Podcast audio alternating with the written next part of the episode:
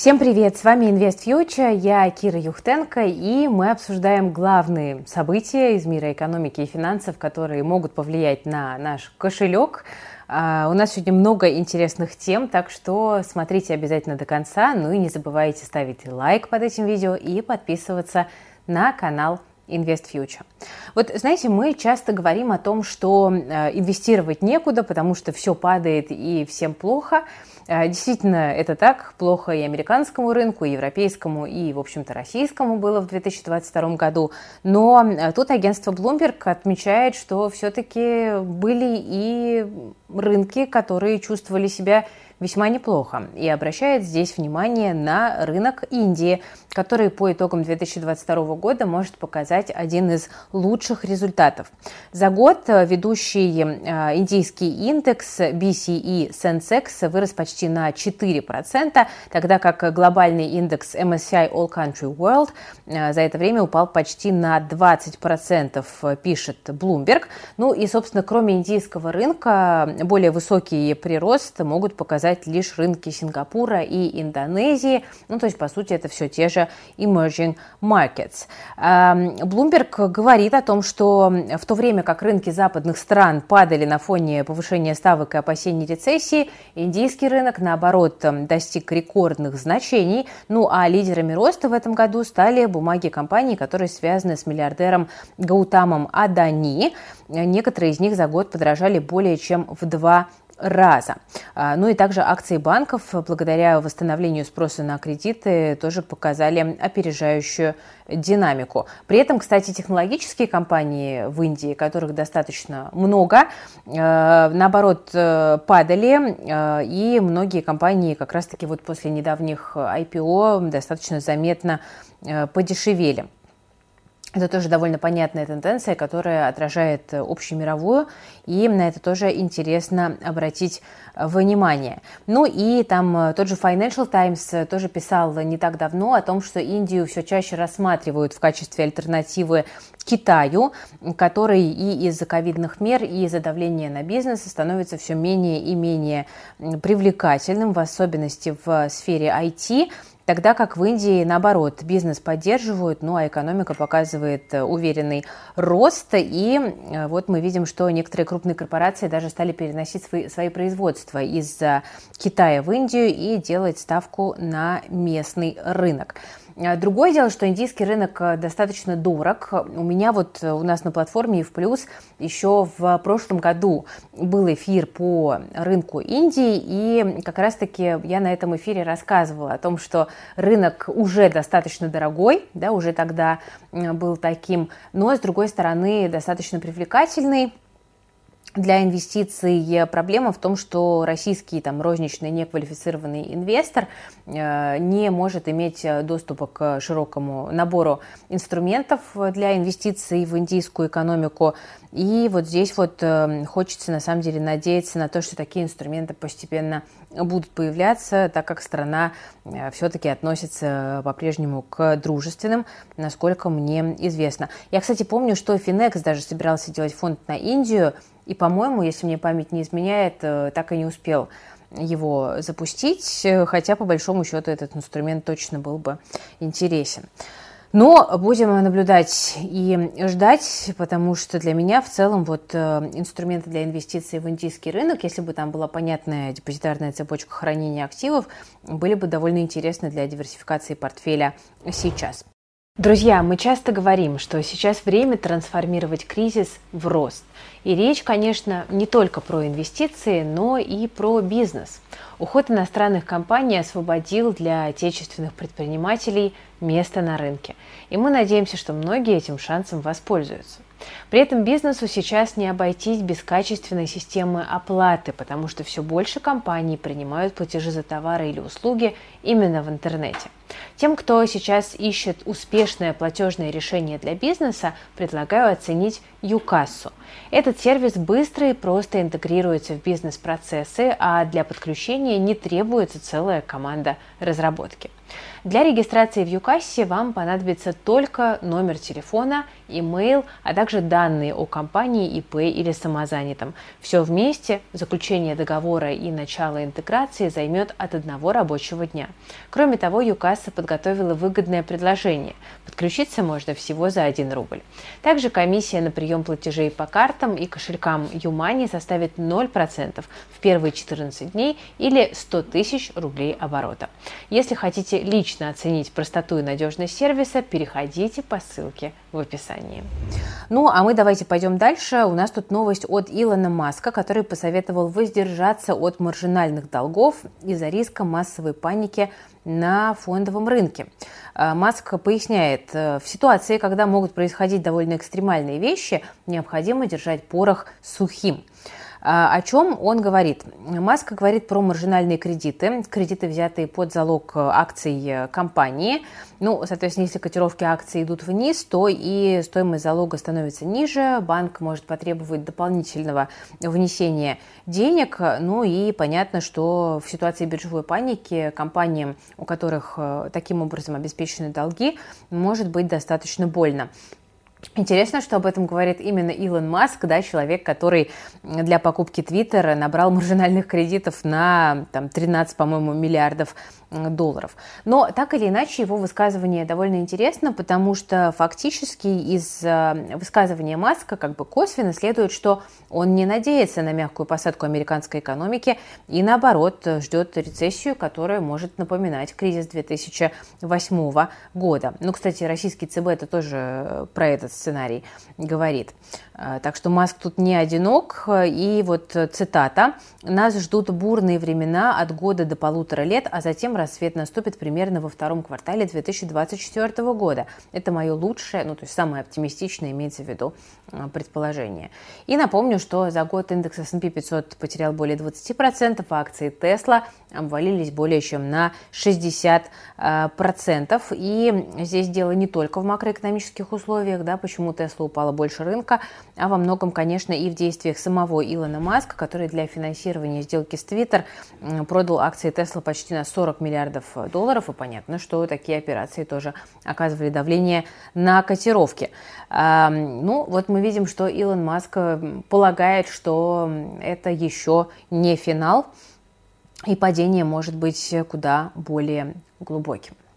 Ладно, про Илона Маска мы поговорили, день прожит не зря, а теперь давайте поговорим про российский рубль, который у нас тут э, как-то вот э, по какому-то новогоднему чуду перестал э, слабеть. Здесь у многим возникает вопрос, а почему рубль так и не дошел до 75, при том, что в принципе там и макроэкономические предпосылки, и некая политическая воля для этого уже, очевидно, есть. Ну, смотрите, тут э, стартовал налоговый период, как мы с вами и говорили, да, экспортеры продают валютную выручку, чтобы уплатить э, рубли в бюджет, и вот, собственно, на этой неделе именно происходят выплаты налогов. Э, кроме того, тут мы, конечно, не можем исключать, что там так или иначе и ЦБ мог э, подключиться к процессу, потому что вот недавно замглавы ЦБ Алексей Заботкин напомнил, что ослабление рубля на 10% добавляет полпроцента к инфляции.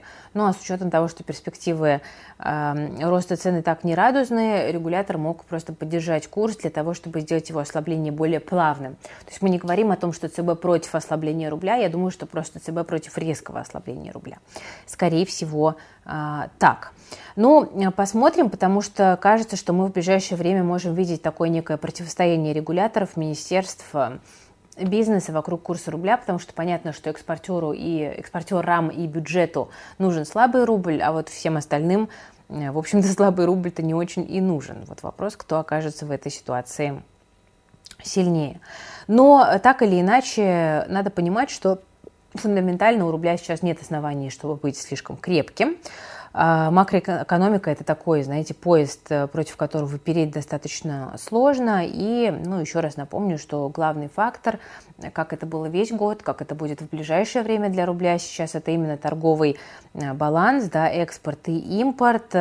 Ну и вот, собственно, понятно, что впереди еще и потолок цен на газ от Евросоюза, хотя там все его критикуют, но так или иначе это в какой-то момент может дополнительно ударить э, по рублю, при том, что импорт потихонечку восстанавливается, да, какие-то лазейки бизнес находит, выстраивает ноги, новые логистические цепочки. Ну и, в общем, также мы понимаем, что в бюджете есть определенные дырочки, которые приходится закрывать фактически за счет печатного станка, который также ослабляет рубль. Поэтому, а, ну, если говорить про вот среднесрочную перспективу, я не буду пытаться дать какие-то короткие прогнозы, это бесполезно, но среднесрочно мы понимаем, что есть фундаментально все предпосылки для того, чтобы рубль продолжил слабеть, а, но, скорее всего, падать ему резко все-таки не позволят. Это, кажется, то, что мы наблюдаем сейчас.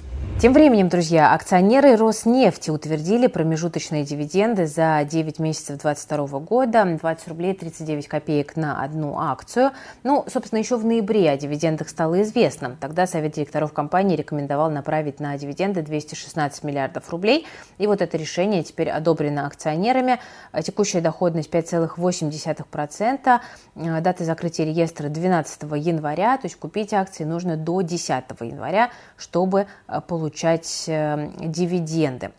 Э, значит, дивиденды будут выплачены в январе-феврале, там до 16 февраля все должно быть выплачено. Но я напомню, что Роснефть, в общем-то, одна из относительно немногих компаний, которые продолжили платить дивиденды в этом году. По дивполитике Роснефть направляет не менее 50% от чистой прибыли по МСФО. И вот в июле этого года компания уже выплатила дивиденды за второе полугодие 2021 года 23 3 рубля 63 копейки на акцию. И за этот год, получается, всего акционеры получили 44 рубля на акцию. Есть, кстати, слухи о том, что такая довольно щедрая по новым временам дивидендная политика компании связана с тем, что среди акционеров есть дружественные иностранные инвесторы. Около 18% принадлежит э, катарской компании QH Oil Investments. Ну и также в августе этого года Bloomberg сообщал, что саудовский принц Аль-Валид Ибн Талал вложил 500 миллионов э, долларов в компании из России еще до февраля, и Роснефть тоже в их числе. Э, вот такой вот интересный момент. А тут, конечно, у всех возникает вопрос, как потолок цен на нефть, да, как другие факторы скажутся на котировках и на доходах э, компании, э, всех нефтегазовых компаний и Роснефти в том числе. Но тут надо сказать, что Роснефть это на самом деле одна из немногих нефтяных компаний, которая еще до февраля в общем-то, успела перенаправить поставки в Азию. В этом году она их лишь нарастила по уже как бы проложенным дорожкам. И поэтому, на самом деле, на фоне остальных компаний из нефтегазового сектора Роснефть выглядит относительно э, устойчиво. Плюс это, как мы все понимаем, компания с сильнейшей господдержкой. Но понятно, что есть и факторы риска. Это мировая рецессия, это снижение цен на нефть, которая не пощадит никого, если этот сценарий будет реализован. Ну и кроме того, компания сейчас вынуждена наращивать собственный синевой флот для обхода санкций. А это что? Это, конечно же, дополнительные кап расходы. А, но, с другой стороны, отказ Китая от политики нулевой терпимости к ковиду может на доходах компании сказаться довольно позитивно.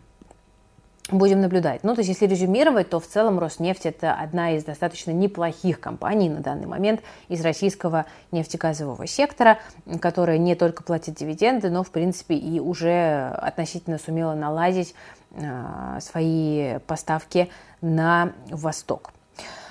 А, давайте пойдем дальше. Еще несколько любопытных э, новостей у меня для вас есть. Э, тут вот 57% жителей России считают, что 2022 год был хуже года 2021. Но, кстати, обратите внимание, что есть 11%, для которых все-таки этот год стал лучше. А, вот, в общем-то, мы видим, что, конечно, все люди очень разные. Э, такой опрос проводил фонд «Общественное мнение». Э, и у них еще было одно интересное исследование о росте тревожности в 2022 году. Э, тревожность выросла до 70% фактически в сентябре-октябре. Это был очень резкий рост. Но вот кажется, что постепенно люди начинают успокаиваться.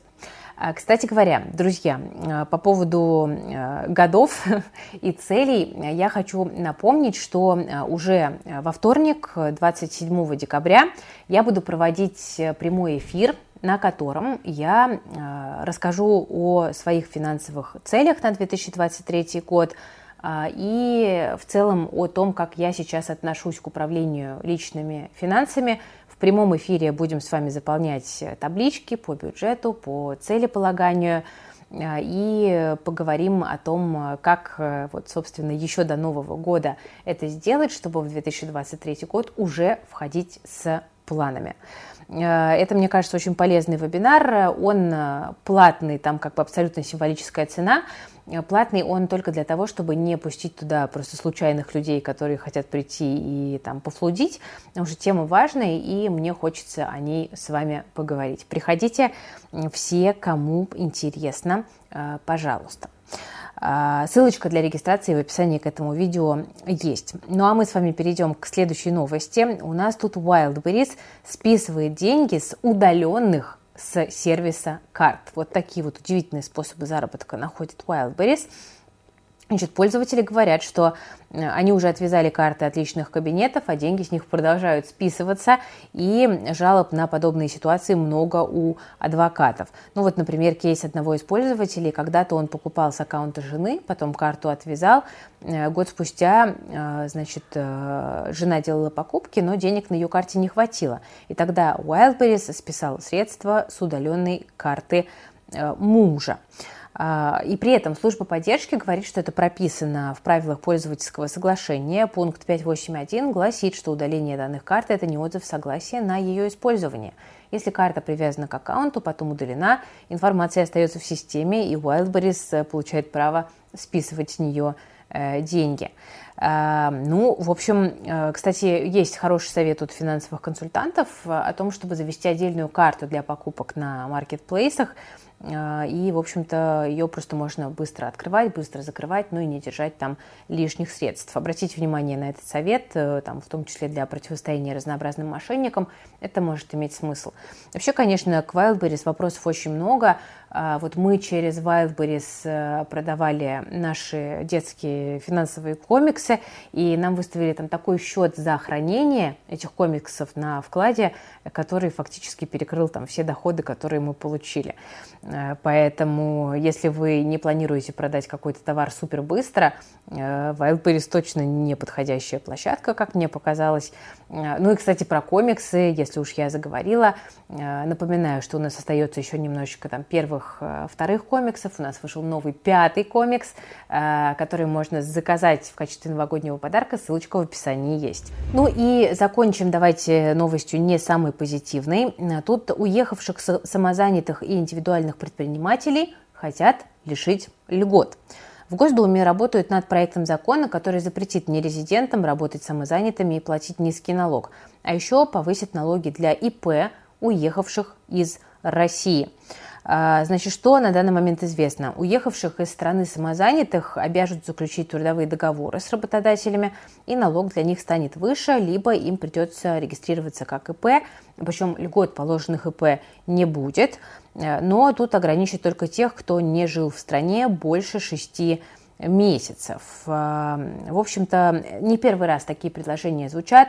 До этого Вячеслав Володин предложил отменить преференции для россиян, которые покинули страну, и также ввести для них повышенные налоги. Ну, вот, в общем-то, достаточно логичные новости, но для многих, эм, тем не менее, очень неприятные. Ждем каких-то подробностей по этому поводу. Ну что ж, друзья, на этом сегодня у меня все. Я вас благодарю за внимание. Э, не пропускайте важные финансово-экономические новости, потому что в последнее время их достаточно много, будет, кажется, еще больше, и э, важно держать руку на пульсе. Ставьте лайк, подписывайтесь на канал, жмите на колокольчик, если нравится работа нашего проекта. Все полезные ссылочки на завтрашний эфир, где будем ставить финансовые цели на год, на покупку комиксов. Все это дело есть в описании к видео. Э, ну и на этом я буду прощаться. Всем пока. Берегите, пожалуйста, себя, своих близких и свои деньги.